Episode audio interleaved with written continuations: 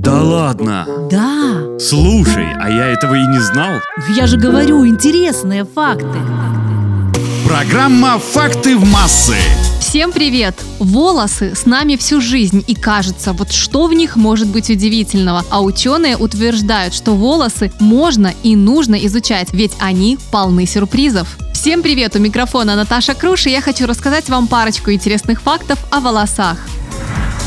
Среднем волосы растут со скоростью около 1 см в месяц, хотя на скорость их роста оказывает влияние множество факторов. Самые густые волосы у блондинов. Волосяных луковиц на коже головы у них больше, чем у обладателей волос другого цвета, а меньше всего у рыжеволосых.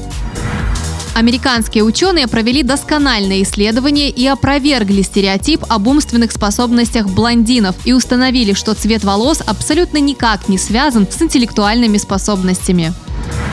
Вопреки голливудским фильмам, по волосу невозможно установить пол человека, которому он принадлежал. У человека на теле около 5 миллионов волосяных фолликул, считая и живые, и уже неактивные. Нормой считается выпадение примерно сотни волос в сутки. В волосах содержится множество химических элементов, включая золото. Частые стрижки и бритье не могут сделать волосы гуще. Это миф. Давным-давно в России были популярны медальоны, сплетенные из волос любимого человека. В Древней Греции существовало поверье, что рыжеволосые люди после смерти становятся вампирами, а в средневековой Европе рыжих часто считали ведьмами и колдунами. Ученые полагают, что вследствие глобализации и смешения представителей разных народностей через сотню лет на планете более 99% населения будет черноволосым.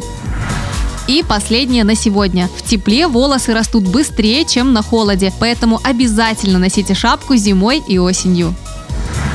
На этом у меня все. У микрофона была Наташа Круш. Пока. Да ладно. Да, Слушай, а я этого и не знал. я же говорю, интересные факты.